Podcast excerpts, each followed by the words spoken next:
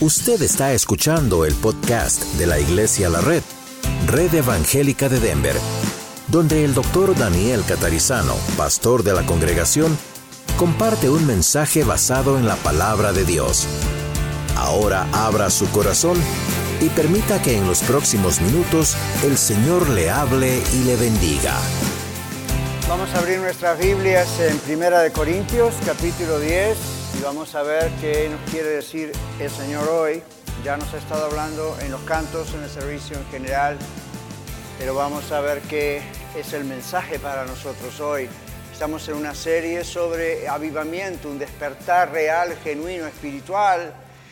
Y cuando usted le ocurra, usted va a entender muchas cosas que no entiende hoy. Primera Corintios Primera Corintios ahí en el capítulo 10. Parte de la preparación para el avivamiento incluye el comprender muy bien y practicar muy bien esta ordenanza de nuestro Señor Jesucristo que llamamos la Cena del Señor. El mensaje de hoy tiene que ver con la Cena del Señor. El apóstol Pablo enseña esto a la iglesia en la ciudad de Corinto y vamos a leer esa carta a esa iglesia en Corinto en unos momentos más. Y en el capítulo 10 de su carta, Pablo ataca un problema muy grande y vamos a ver cuál es. Primera Corintios capítulo 10, vamos a leer versículos 1 al 22 como vemos en la pantalla. Porque no quiero, hermanos, que ignoréis que nuestros padres todos estuvieron bajo la nube y todos pasaron el mar, referencia a los judíos saliendo de Egipto. Y todos en Moisés fueron bautizados en la nube y en el mar y todos comieron el mismo alimento espiritual, y todos bebieron la misma bebida espiritual, porque bebían de la roca espiritual que los seguía, y la roca era Cristo. Pero de los demás de ellos no se agradó Dios, por lo cual quedaron postrados en el desierto. Mas estas cosas sucedieron como ejemplos para nosotros, para que no codiciemos cosas malas como ellos codicieron. Ni seáis idólatras como algunos de ellos, según está escrito, se sentó el pueblo a comer y a beber y se levantó a jugar.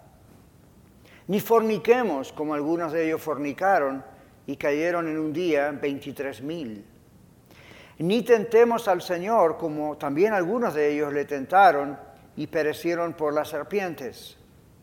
Ni murmuréis, como algunos de ellos murmuraron y perecieron por el destructor.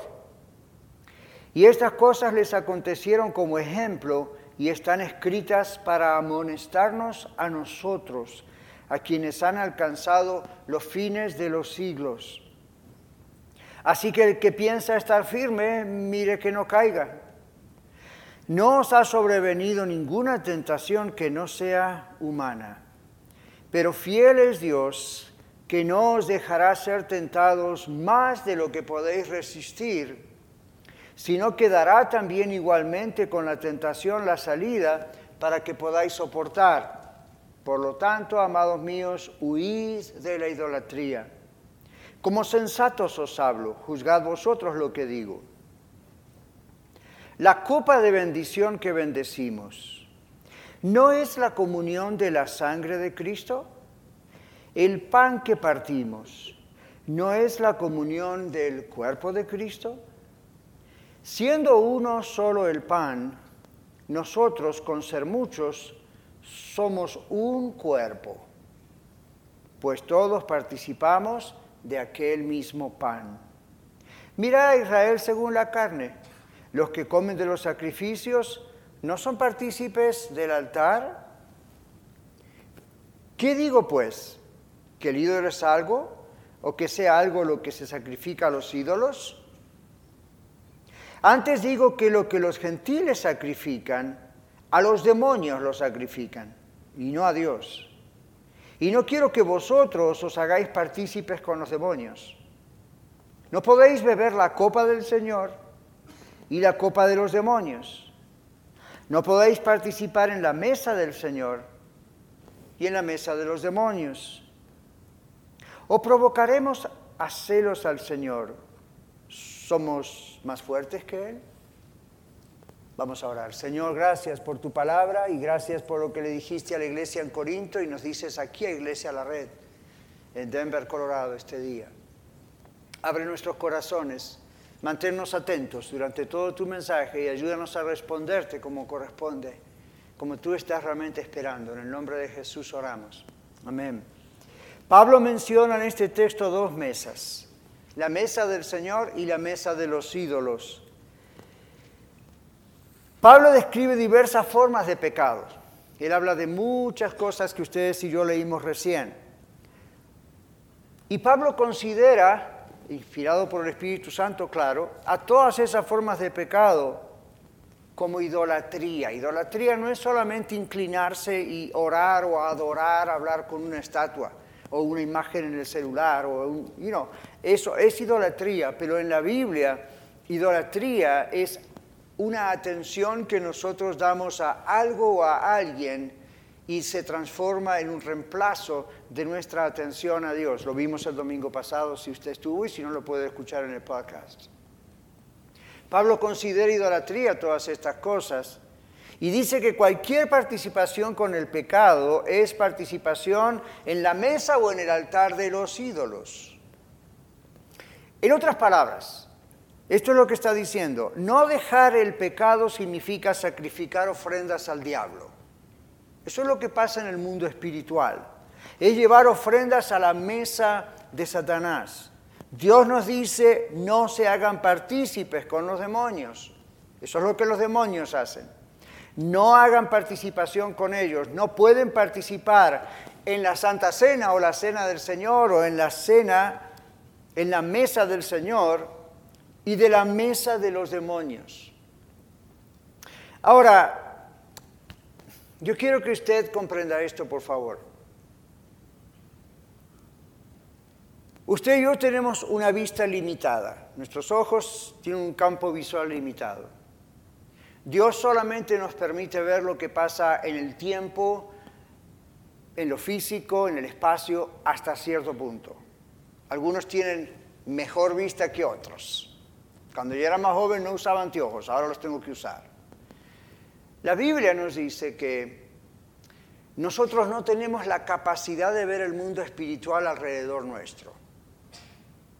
En la Biblia hay dos o tres o cuatro ejemplos que recordamos mucho sobre Dios abriendo los ojos, inclusive físicos, no solo espirituales, y por momentos permitir que un ser humano vea el mundo espiritual que le rodea.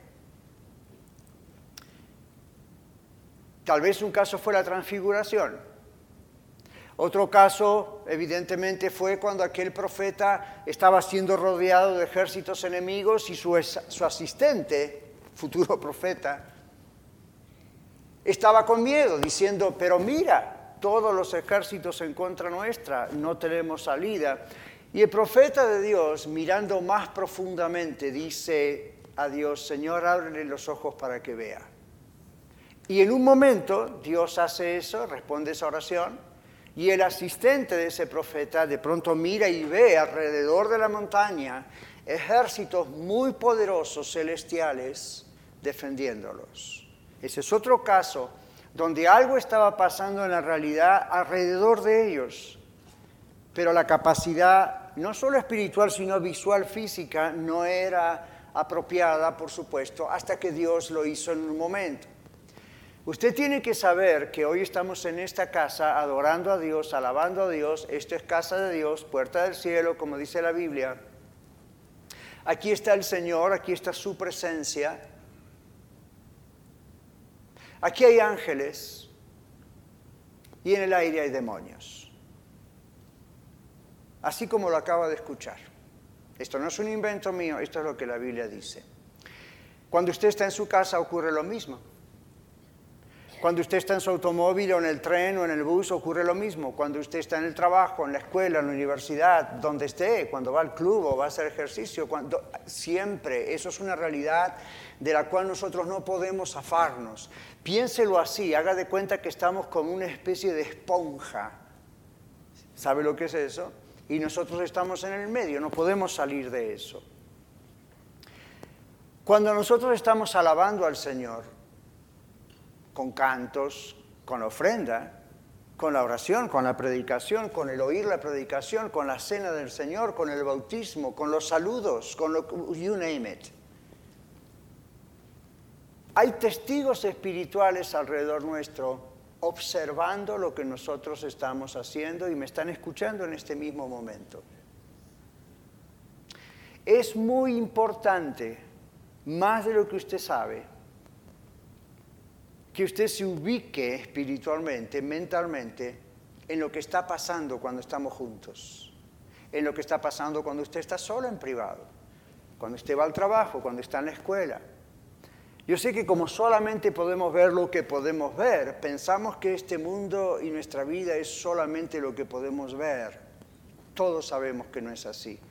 Y si tenemos a Cristo en nuestro corazón, más todavía porque los ojos de nuestro entendimiento comienzan a ser abiertos a estas realidades. No es para asustarse, porque la Biblia dice que Dios nos tiene en sus manos, pero es para estar conscientes de que todo lo que decimos, todo lo que hacemos, bueno o malo, tiene consecuencias. La Biblia lo pone en este texto y hoy nuestro texto tiene que ver en los mensajes de avivamiento con la cena del Señor, porque Muchas veces yo lo menciono cuando participamos de la Cena del Señor, lo vamos a hacer dentro de un ratito, pero tal vez es una manera muy casual de mencionarlo o es como pretendiendo que todos comprenden esto y Dios puso en mi corazón esta semana hablar acerca de la Cena del Señor.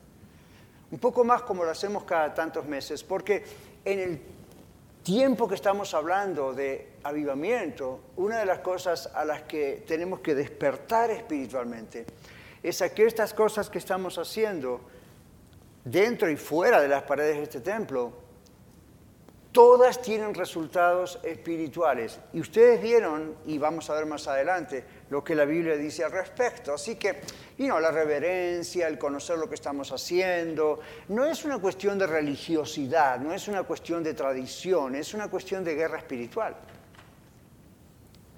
No ponemos nuestra atención en la guerra espiritual, pero tenemos que saber que hay una lucha. Por eso tenemos muchos amigos de oración en esta iglesia, muchos intercesores.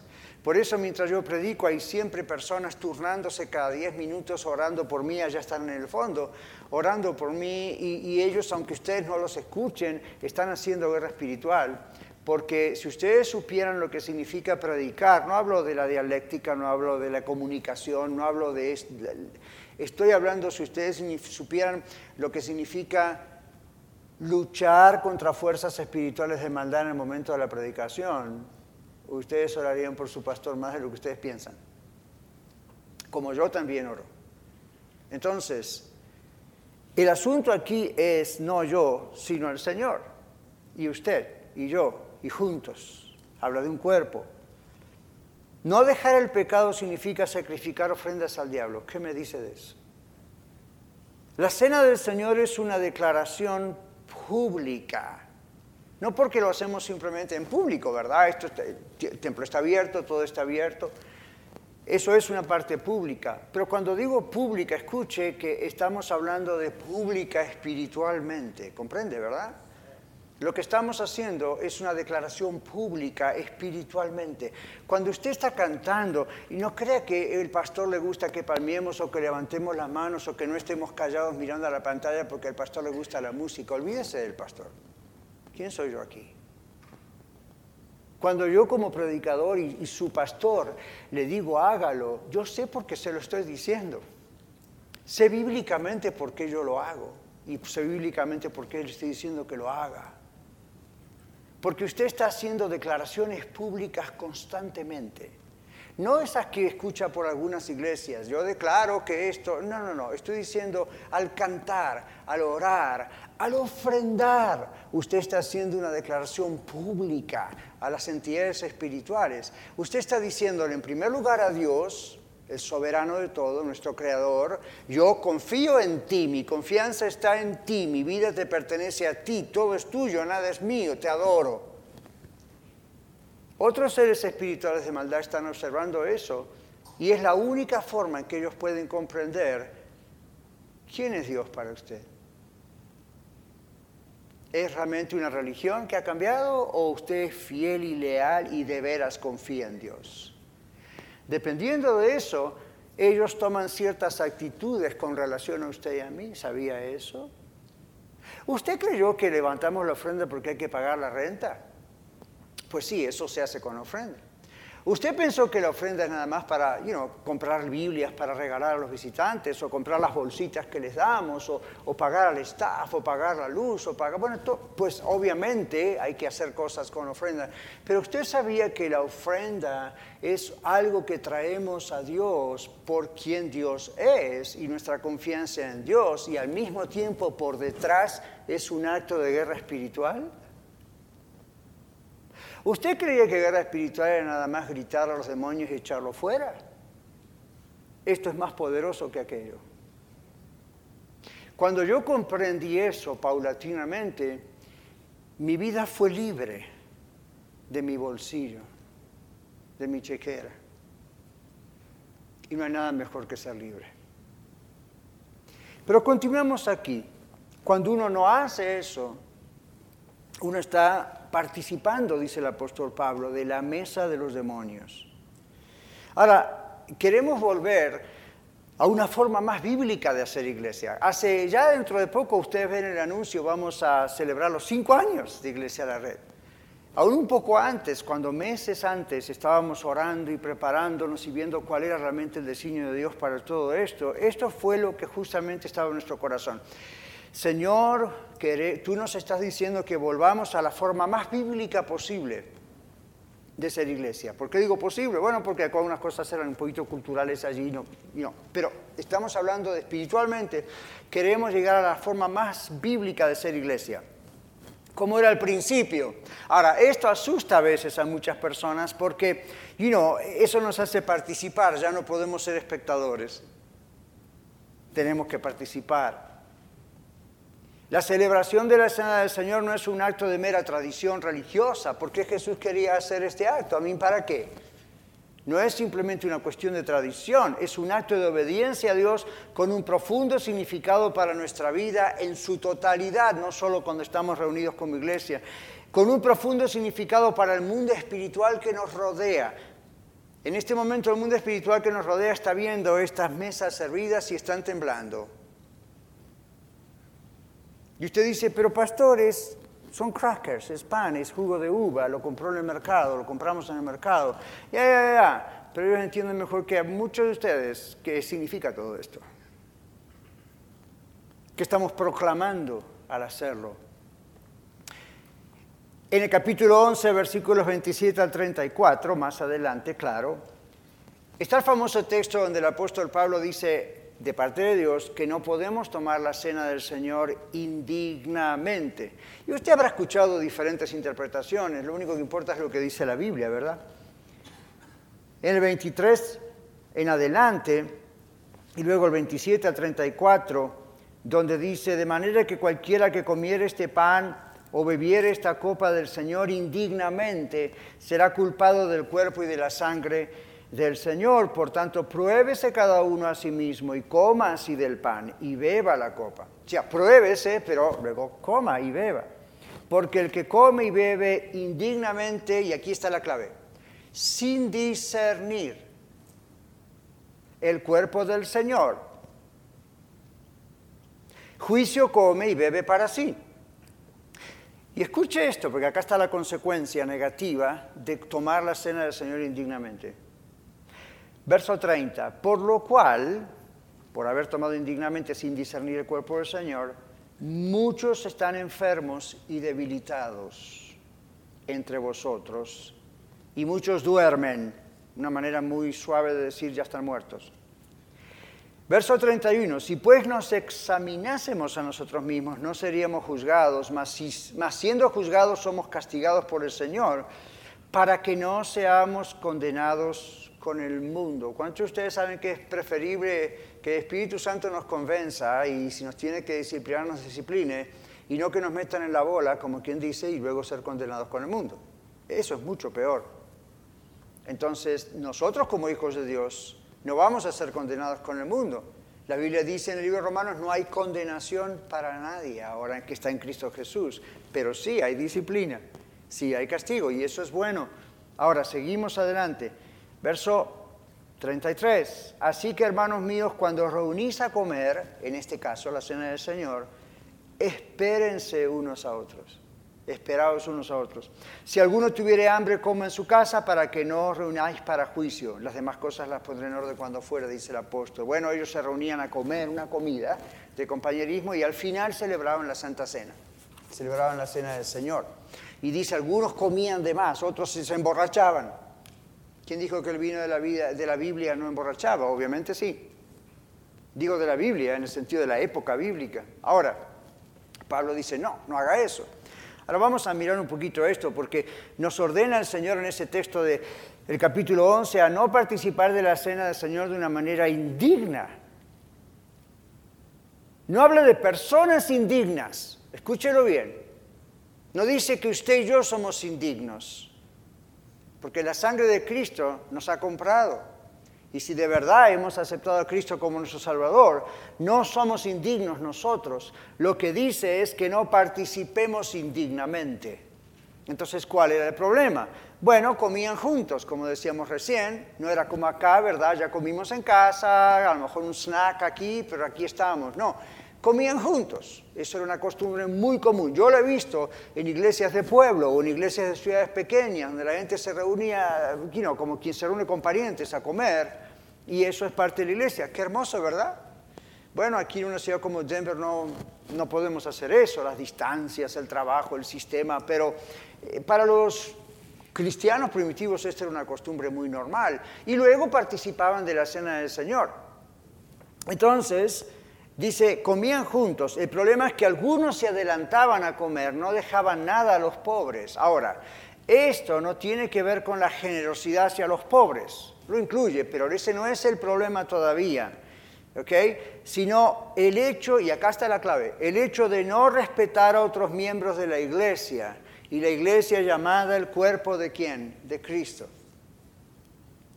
La celebración de la cena es un tiempo en el cual usted y yo mostramos al mundo espiritual que nos rodea, no solo que comprendemos lo que estos elementos simbolizan, sino que comprendemos lo que es la iglesia. Y esto es una ceremonia, es parte del servicio que muestra a esas huestes espirituales de maldad que como iglesia somos un cuerpo en Cristo y estamos unidos. En la antigüedad, para la iglesia primitiva, no reconocer esto era no reconocer el cuerpo de Cristo. No estamos hablando, no entendían lo que significa el pan y el vino. Lo entendían mejor que nosotros, posiblemente, porque era muy fresco en la mente de ellos, no tenía dos mil años de historia. No era así. Pablo está hablando, ok, es un problema si no reconoce lo que significa el pan y el vino aquí, es el cuerpo de Cristo, pero también es un problema si no reconoce que la iglesia es el cuerpo espiritual de Cristo y que tenemos que estar unidos. Ellos no estaban unidos, ¿por qué? Porque no se respetaban comían de más, bebían de más, otros tenían que llegar después y ya no había para ellos tampoco para comer. Y usted dice, oh, qué mal, no pensaron en ellos. Ok, es cierto, estuvo mal, pero hay un problema espiritual atrás de eso. ¿Lo puede ver? El problema es que esto creaba división y tensión entre ellos. Y al mismo tiempo celebraron la cena del Señor, lo cual significa unidad entre ellos.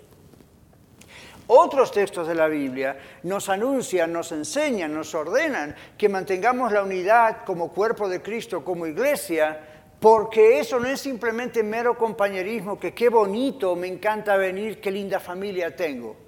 No, eso es muy lindo, pero lo más profundo no es eso. Lo más profundo es lo que nosotros estamos mostrando a huestes espirituales, a entidades espirituales. Y usted dice, pero pastor, eso suena muy místico. ¿De veras? Mire lo que dice Pablo. Algunos de la congregación en Corintios ya habían muerto antes de tiempo, como quien dice. Estaban debilitados y enfermos. Y usted dice, ¿qué pasa? ¿El Señor no los cuidó? El Señor los va a cuidar, pero vaya, juegue con el pecado y va a ver qué le pasa. Y ese era el problema de ellos. Observa el capítulo 10 para entender el capítulo 11. No agarre nomás el 11. El capítulo 10 ¿qué está diciendo, participaban de la mesa de los ídolos. Había fornicarios. ¿Qué son fornicarios? Bueno, para los que no saben, tener relaciones sexuales con alguien que no es su esposo o esposa o hacerlo cuando está soltero. Entonces Dios no aprueba eso. ¡Boom! Ya ahí había un problema. Los demonios saben eso. Satanás sabe que eso es una orden de Dios de no hacerlo. Entonces cuando usted cae o yo caigo, ellos dicen, piedra libre, esta es mi entrada. ¿Significa que usted pierde la salvación? No dice la Biblia que usted pierde la salvación, pero que va a vivir como un miserable, sí.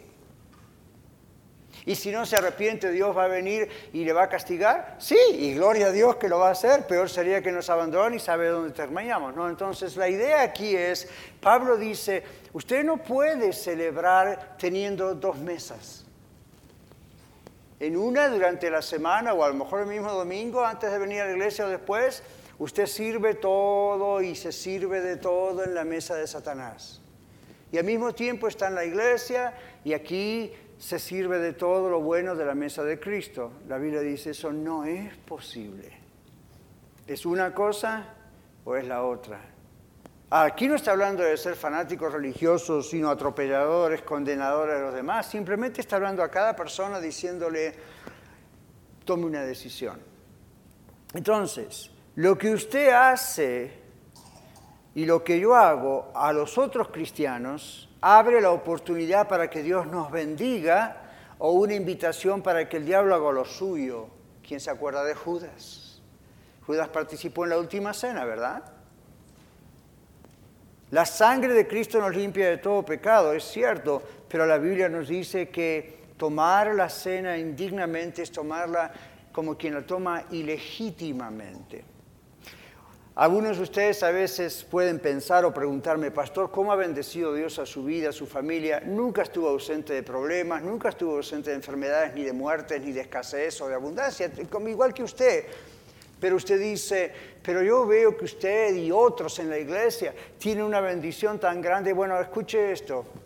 Amamos a Dios, tratamos de buscarle todos los días, no lo hacemos perfectamente, pero tratamos de hacerlo. Y aquí va la otra amamos profundamente la iglesia.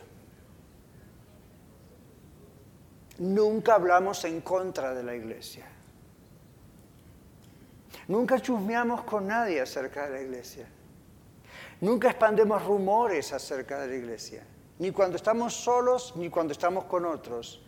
Para nosotros la iglesia es santa. La Biblia dice que usted y yo como iglesia somos santos.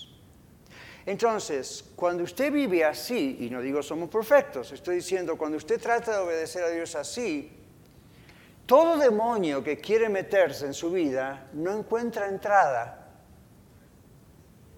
¿Se da cuenta que es guerra espiritual diaria? Entonces, la Biblia no es un libro para códigos de ética y moralidad. La Biblia no es un libro moralista, no haga esto, no haga lo otro, no haga aquello, haga aquello. La Biblia es la palabra de Dios que nos dice, usted quiere realmente tener una vida abundante, obedezca. Lea la Biblia, ore al Señor, tenga cuidado con lo que dice. ¿Ok? Porque toda... Es increíble cómo hoy en día tanta gente, inclusive cristiana, está tan atenta al coronavirus y poco atenta a la vida espiritual que le rodea. Creo que muchos de ustedes y los que están escuchando en el podcast ya a estas alturas saben más del famoso coronavirus o coronavirus que lo que la Biblia dice acerca de la realidad espiritual. Hasta pueden hacer el dibujito del coronavirus. Hasta se escucha por ahí ahora, ni lo mencione porque es un demonio. No es un demonio, es una bacteria. Entonces uno dice, ¿y será el fin del mundo? I don't know. Pero usted está listo si es el fin del mundo. Eso es lo único que importa. Mucha gente pensó que era el fin del mundo con la peste bubónica hace muchos años atrás. Cuando la tuberculosis no tenía vacuna. Es el fin del mundo. Falsos profetas empezaron a surgir por todos lados. Hay uno por ahí en televisión supuestamente cristiana que está vendiendo un producto que vale como 120 dólares para que usted lo compre, una solución de plata, porque esto sí lo cura el coronavirus y a él le llena la bolsa en el banco. Y todavía no hay garantía. ¿Por qué le digo esto? Ese no es el tema de hoy, pero lo tengo que poner porque es de mucha actualidad. Y le digo, de pronto eso surge, como van a surgir en el futuro otras cosas, como surgieron en el pasado otras cosas, y de pronto aún como cristianos nos involucramos más en investigar eso que en investigar en la palabra de Dios. Si mis pecados no los dejo, ¿qué hace Satanás? ¿No es eso más importante que el coronavirus? ¿No es eso más importante que lo que esté pasando aquí o allá, todo es importante, pero no es más importante conocer que mis actitudes, mis palabras, mi adoración es a Dios o a los demonios. Usted dice, yo soy un hijo de Dios. Entonces dice el apóstol Pablo de parte de Dios, participe de la mesa de Dios, no de los demonios. No sacrifique ofrendas, entre comillas, negras con su pecado. Cada pecado es como una ofrenda que ponemos en el altar de Satanás. No estoy hablando de un pecado, uno, cayó y todos nosotros a lo mejor a veces mentimos o a veces nos equivocamos. Estamos hablando de estos pecados que nos atan y usted no puede dejar. Esos son como entregar en el altar ofrendas. Así como usted acá viene al Señor y le entrega una ofrenda en dinero o como hacemos algunos de nosotros en la semana, en cheque online, como sea, pero estamos dándole al Señor algo que representa, es ese dinero que damos, representa algo más poderoso que el mero dinero, que la mera cantidad. Y, imagínense, lo que estamos diciendo es representar mi confianza, mi amor por ti, Señor. Ya sé para qué se usa, pero mi confianza. Ahora, cuando usted peca y no, no suelta su pecado, imagínense que usted está en el mero infierno, hay una canasta allí y ahí usted va a dar una ofrenda al diablo. Solo piense que no está en el infierno, ocurre todos los días en cualquier lugar. Entonces, ¿por qué Dios quiere que la corte con eso? Porque Dios le ama y no quiere ver que su vida se vaya destruyendo. Enfermedades, debilidades, dice acá. Muchos de ustedes, decía Pablo, están débiles, están enfermos. Ahora, no diga cada enfermedad es demoníaca. No diga cada problema emocional es un ataque demoníaco, pero puede ser. Algunas cosas nos contagiamos. El coronavirus, ok, esos son contagios.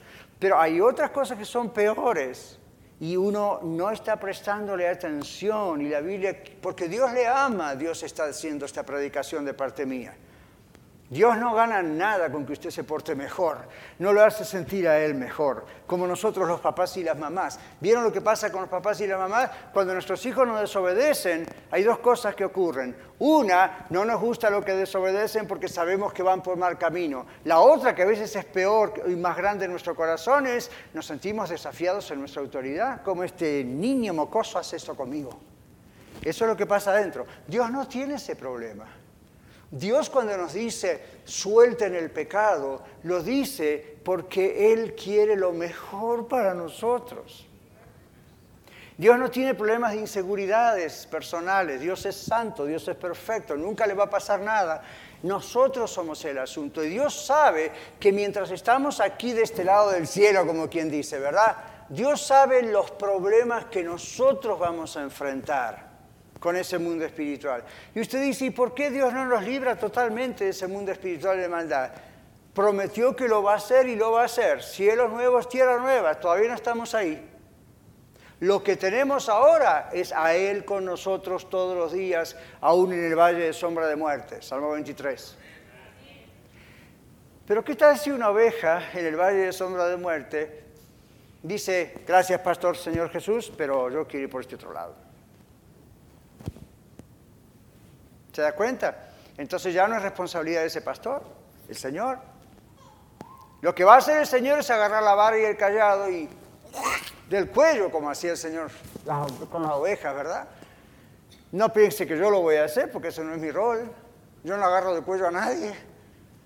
La idea es, nosotros tenemos un rol, una vida en esta tierra, y es nuestra decisión estar al lado del pastor, el Señor, o irnos para cualquier otro lado. Ahora, volviendo al tema de las mesas, dice Pablo, muchos están débiles, enfermos, muertos, aún hasta antes de tiempo. Esto pasa cuando los demonios tienen libertad en la vida de quienes le llevan ofrendas al demonio por medio de vivir en pecado. Si este es su caso hoy, Dios le llama a que se arrepienta. please, por favor, deje el pecado, venga al Señor inmediatamente, porque la sangre de Cristo, su Hijo, nos limpia de todo pecado. Ser cristiano no es solo una decisión de una sola vez, es una decisión de ser seguidores de Jesucristo siempre, de por vida. Tomar la cena del Señor, como lo vamos a hacer en un momento más, es profesar públicamente nuestra identificación con Él. Es como decir, estoy casado con Él. Es una confesión pública de nuestra fe en el Señor. Es por eso que si usted no sigue al Señor, es mejor que no tome la cena del Señor. Ahora, no le estoy diciendo, esta semana me porté mal, mejor que no tome la del Señor, porque tomo la cena, voy a caer muerto ahí. you know, I don't know. I hope not. ¿Por qué dice eso? Y se acuerdan de Anías y Zafira. No quiero decir que va a pasar todavía, pero y si pasa, I mean, este no es el problema. El, asunto es, ok, ¿soy cristiano realmente o no? ¿Tengo una experiencia de conversión de verdad? ¿O me empujaron mis padres al bautisterio? O llegué al Señor porque un día tenía problemas matrimoniales y ahí me podían ayudar.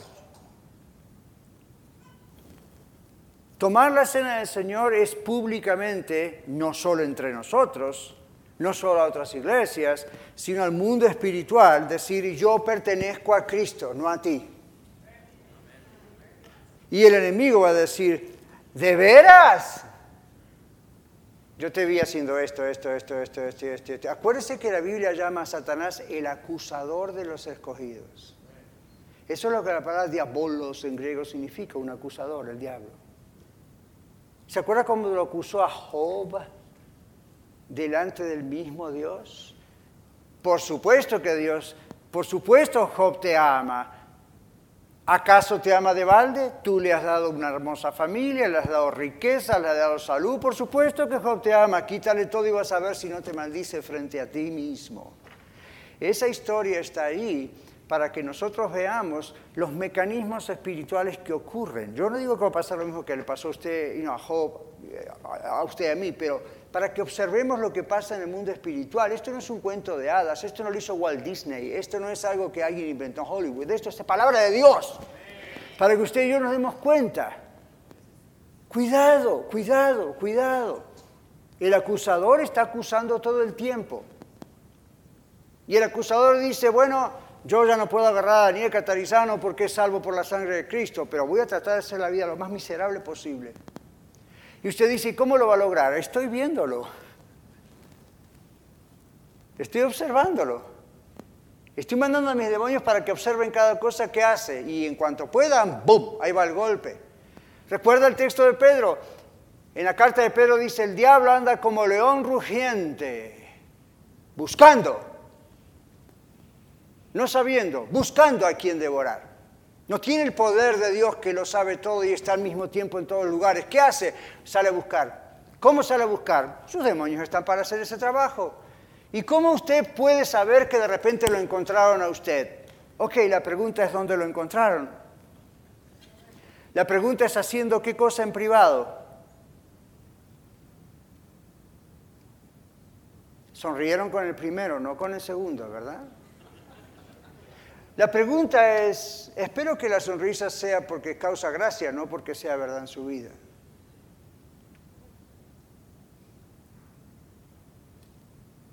Andan buscando a quién devorar. ¿Para qué abrir la puerta? Dice en el rancho. ¿Para qué darle lugar? Ahora, estos textos en la Biblia no son para asustarnos, son porque Dios nos ama y quiere que aunque no podamos con nuestros ojitos ver eso, estemos informados de lo que ocurre. El día que el Señor regrese a la tierra, si estamos muertos, el Señor nos resucitará, nos dará este cuerpo glorificado, si bien en este momento nos transformará. Y sabe una cosa que va a ocurrir con nuestros ojos, vamos a ver lo que hoy no podemos ver. Y usted dirá, ¿por qué no hicimos eso antes? ¿Por qué Dios no hizo eso antes? Porque tenemos su palabra, tenemos su Espíritu Santo y esto tiene que ser suficiente para que sepamos. lo que está pasando. Ahora, ser cristiano es una decisión de toda la vida. Profesarlo en todos los actos de adoración en la iglesia, fuera de la reunión, es constantemente dar estos mensajes a nosotros mismos, pero también a estas entidades espirituales. Si usted está diciendo, Señor, yo estoy orando y tú no actúas, bueno, ya sabemos que a veces la oración Dios la detiene, a veces se espera, a veces nos prepara, a veces es una prueba, a veces, ok. Pero ¿qué tal cuando no ocurre porque nosotros vamos por un lado y por el otro paralelamente? Participamos de la mesa de los demonios con nuestros pecados, nuestras actitudes y participamos luego de la mesa del Señor. No solo la Santa Cena, la Cena del Señor, a mí todo lo demás, la oración, la lectura de la Biblia, etc. Entonces es una cosa, es la otra esto fue escrito para nosotros, esto de las dos mesas, esto de Corintios, es escrito a una iglesia, la iglesia en la ciudad de Corinto, ¿verdad? No está escrito a gente inconversa, no está escrito a gente que no conoce a Cristo, está escrito a nosotros, fue escrito a cristianos, no podemos comer de las dos mesas. El Señor tiene una mesa y compartimos la vida, cuando compartimos la cena estamos diciendo yo comparto mi vida con el Señor. El Señor ha muerto por mí, el Señor me ha incluido como coheredero del reino de los cielos. Yo soy su hijo, soy su hija. Entonces mi lealtad es a Él. Pero muchos de los problemas que tenemos, mis hermanos queridos, no tienen que ver con el problema en sí, sino con la demonización del problema. Para arreglar el problema, no necesita terapia, se lo dice un terapeuta profesional para resolver el problema, necesita tratar con el que está causando el problema. Y usted dice, pastor, ¿no soy yo el que está causando el problema? Sí, comencemos por usted. ¿A quién le está abriendo la puerta? ¿Al Espíritu Santo o algún demonio por ahí? ¿Y cómo se la abrí? Usted sabe un, autor dijo esto, hasta que usted no combata las cucarachas dentro de la pared, matar una sola cucaracha no soluciona el problema, hay que matarlas a todas. Esto yo lo escuché hace años atrás. Y como yo vine de Houston hace muchos años y viví una gran parte de mi vida en Houston, y hay muchas cucarachas en Houston, de esto no me olvidé nunca más. Yo recuerdo con mi esposa tratando de la noche matar cucarachas. Teníamos nuestros babies allí, las cucarachas eran grandes como todo en Texas. Y ahí estábamos tratando de matar cucarachas.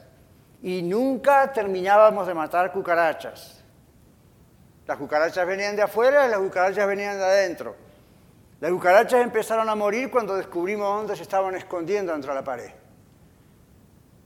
Entonces usted no puede decir, bueno, yo y no tengo un problemita por aquí, un problemita por allá. Usted tiene que ver todo el problema y solucionar el problema desde su raíz. ¿Cuáles son las cucarachas, comillas, que andan en sus vidas?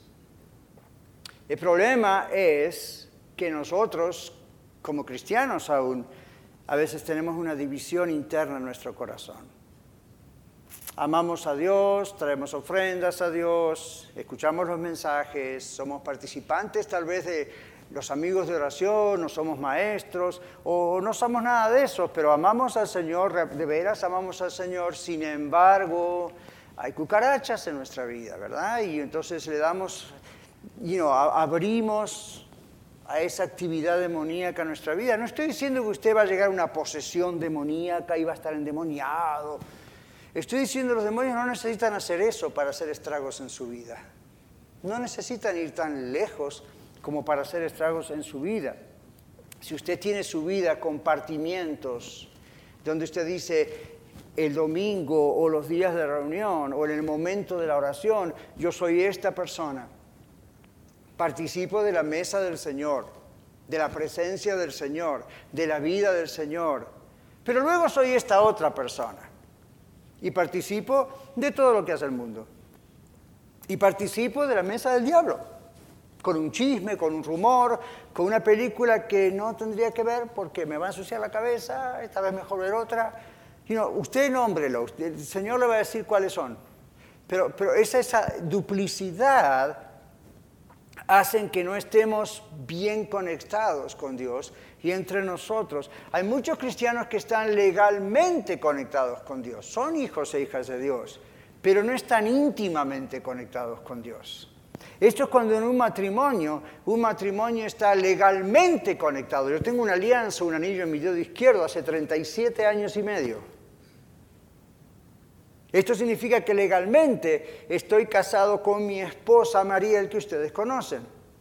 La pregunta no es lo que pasa legalmente, ya sé que legalmente estoy casado y tengo un documento, yo legalmente estoy casado porque es lo que Dios quiere. La pregunta es, ¿estoy íntimamente casado con ella? En mi caso la respuesta es sí, gracias a Dios. Eso es lo mismo que pasa con la vida cristiana. Justificados pues por la fe tenemos paz para con Dios por medio de nuestro Señor Jesucristo. Hay un sello legal del Espíritu Santo desde el momento que de verdad usted se convirtió a Cristo. La pregunta es, pero íntimamente, ¿usted está ligado al Señor? Cuando eso no ocurre, no la puerta, el gate, el portón de su corazón está abierto a la actividad demoníaca. El maligno no le va a quitar, no le va a arrancar de los brazos del Señor. El Señor Jesucristo dice, mi Padre que me las dio mayores que todos y nadie las puede arrebatar de la mano de mis padres. El asunto es que aún estando en las manos del Señor, si nosotros estamos participando de la mesa de los demonios del mundo, no nos quejemos cuando empezamos a tener toda esta serie de situaciones, a veces inexplicables, que, eh, les repito, la terapia no le va a ayudar. Los demonios quieren compartir la vida de ellos con su vida. ¿Qué le parece? ¿Tiene ganas? Primera Corintios 11, 23 dice eso. Pero también dice, la muerte del Señor proclamamos hasta que Cristo venga.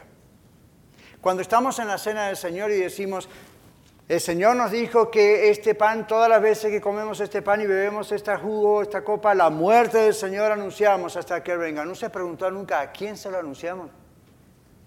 Nosotros todos ya lo sabemos.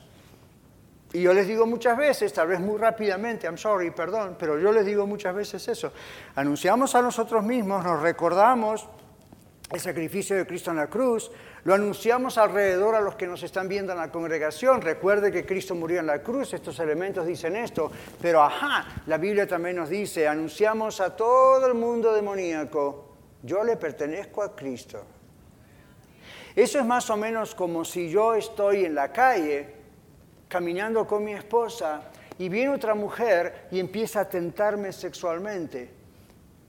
De pronto le, le parezco atractivo. ¿Saben lo que hago yo? Agarro bien fuerte de la mano a mi esposa, la abrazo y le digo, yo le pertenezco a esta mujer, solamente a esta mujer. Así que agarre por otro lado. Cuando estamos participando de la cena del Señor, es como que simbólicamente estamos tomando el cuerpo de Cristo y estamos diciendo al diablo, yo le pertenezco a Dios, solamente a Dios. Agarra para otro lado. ¿Se da cuenta de lo que significan estos elementos? No los tome dentro de un minuto pensando en el diablo. No, piensa en el Señor, piensa en lo que el Señor hizo en usted, pero sepa lo que ocurre en el mundo espiritual. Cuando estamos cantando, aleluya, mi vida es Cristo. Y usted dice, qué bonita canción, me gustaría aprenderla. Usted dice, ah, canta demasiado alto, that's a high key for me. No piense en eso, piense en lo que está diciendo. Usted está diciéndole a Dios, mi vida es tuya, Señor. Y hay entidades espirituales de maldad que dicen, ah, otra vez no le puedo hacer nada. Insisten que le pertenece a Dios. Oye, y me vas a seguir escuchando. Tenga esa actitud, no aquí, pero sepa que eso ocurre. No ignore la palabra de Dios. Jesús venció al enemigo en Colosenses 2, dice que lo desgració. Yo sé que es una palabra fea para nosotros en algunas culturas, pero esa es la idea. Lo exhibió públicamente y triunfó sobre ellos en la cruz, sobre toda potestad espiritual. No solo el pecado fue vencido, sino el diablo fue vencido, pero por eso no tenemos que sentarnos a la mesa del enemigo. No tenemos nada que ver con él. Aunque siempre vamos a recibir las invitaciones de él, siempre nos va a tratar de seducir para caer. Y hoy en día con el internet, el celular, a mí Es bien fácil la seducción del enemigo, bien fácil. No pienses solamente en la pornografía, esa es una de las seducciones más horribles del diablo, pero hay otras seducciones que vienen a través de esos medios, o de la televisión, o de un vecino, o de un compañero de trabajo, o de cosas que usted fue sembrando a través de su vida como semillas y están en su corazón y se transforman en pensamientos. Por eso 2 Corintios 10, 3 al 5 nos dice que tenemos que someter nuestros pensamientos y llevarlos cautivos a la obediencia a Cristo. O nuestros pensamientos después se transforman en acciones y en actitudes. Para finalizar, bueno, en el Antiguo Testamento también se habla de dos copas, se habla de dos pactos. El Antiguo Pacto el Nuevo Pacto es el Nuevo Testamento, el Antiguo Pacto es el Antiguo Testamento. Ustedes se acuerdan del sacrificio, los sacerdotes, los corderos, el altar. Hoy en día no necesitamos eso, ya tenemos a Cristo. Pero esta mesa nos recuerda quién es Cristo y dónde está nuestra lealtad.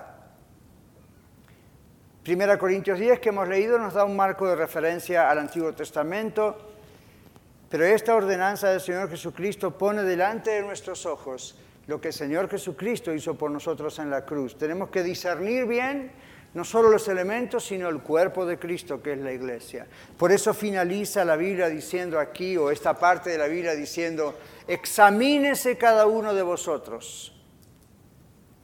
Yo no lo puedo examinar a usted, usted no me puede examinar a mí. Podemos en otras áreas, pero delante de Dios dice, examínese. ¿Recuerda el contexto de 10, capítulo 10? Comían, se embriagaban, no se esperaban ni a los pobres ni a los no pobres y ahí estaban.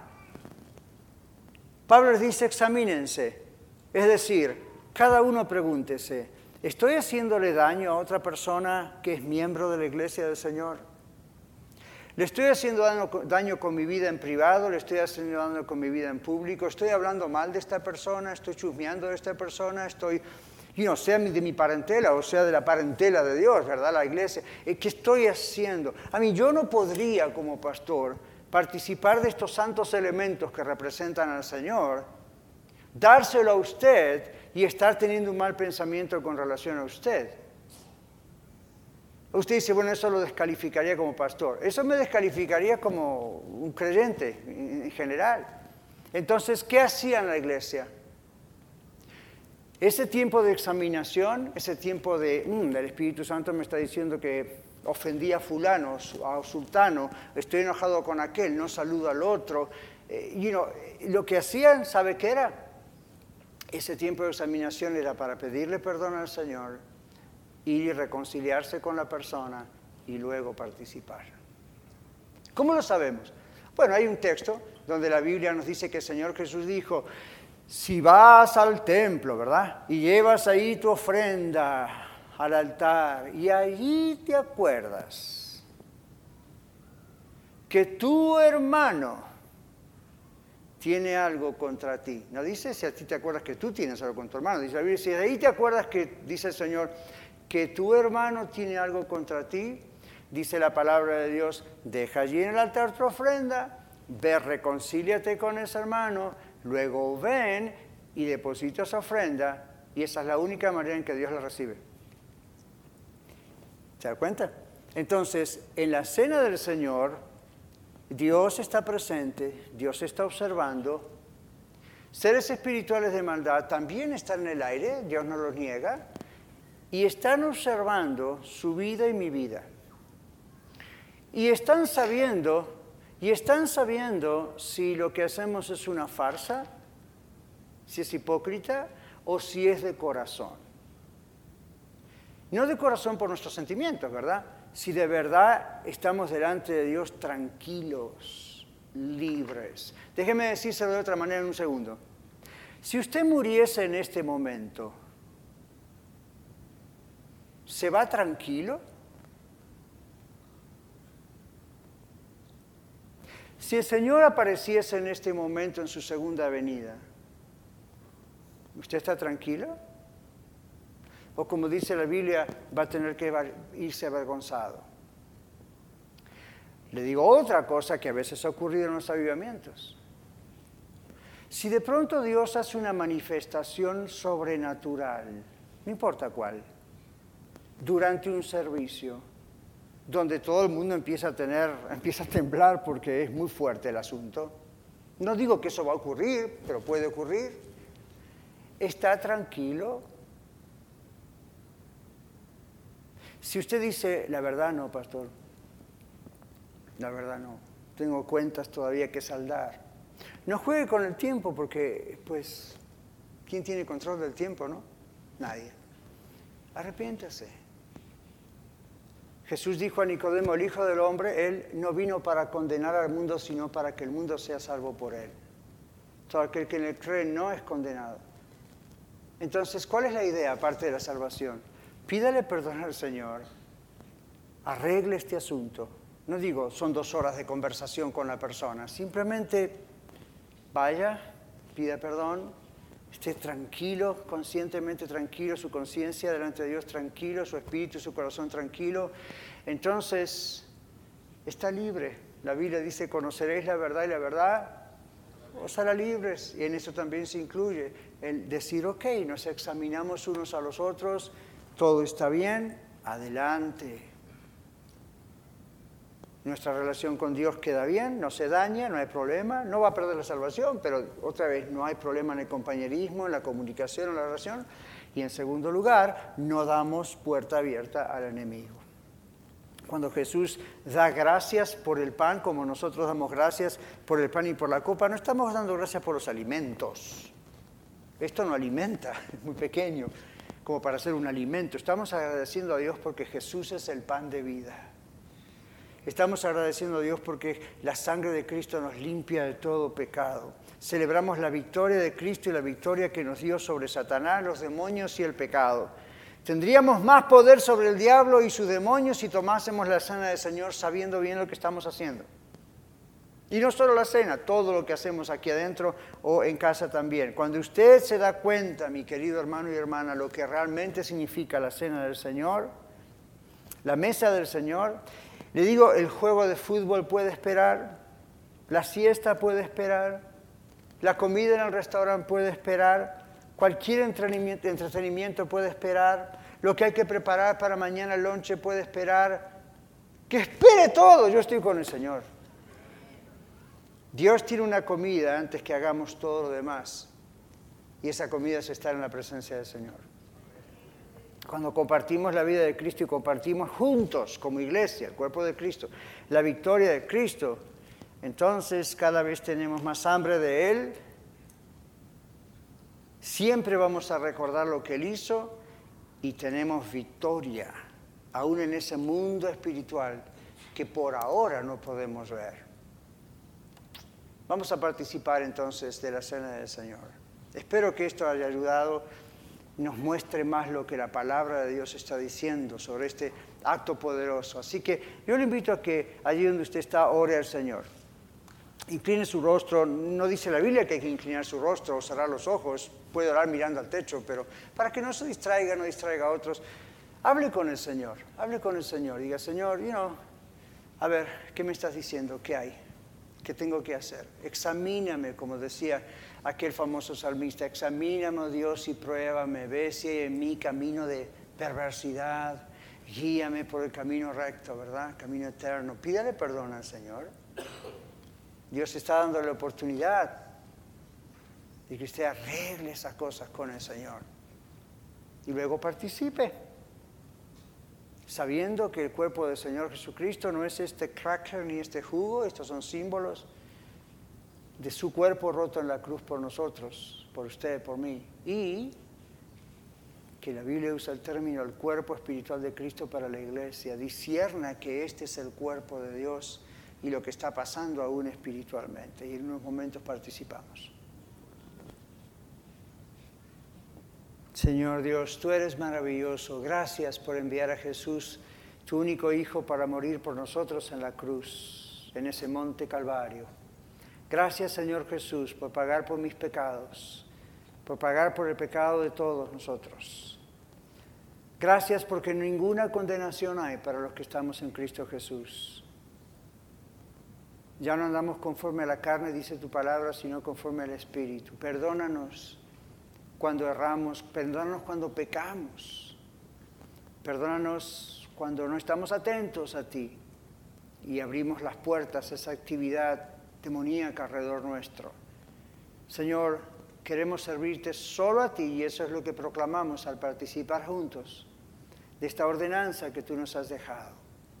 Eres tan lindo, tan hermoso, tan bueno, tan compasivo, tan misericordioso, que nos permites la oportunidad de arreglar cuentas contigo, que nos permites la oportunidad de celebrar juntos como familia y de proclamar no solamente a nosotros, sino a huestes espirituales, que estamos unidos en ti, Señor Jesús. Que todos tenemos el mismo Señor, la misma fe, mismo bautismo, un Dios y Padre que es sobre todos y por todos y en todos. Eres maravilloso, Señor y rogamos que nos unas cada vez más en ti. Oramos en el nombre de Jesús. Muchas gracias por escuchar el mensaje de hoy. Si tiene alguna pregunta en cuanto a su relación personal con el Señor Jesucristo o está buscando unirse a la familia de la Iglesia La Red, por favor no duden en contactarse con nosotros.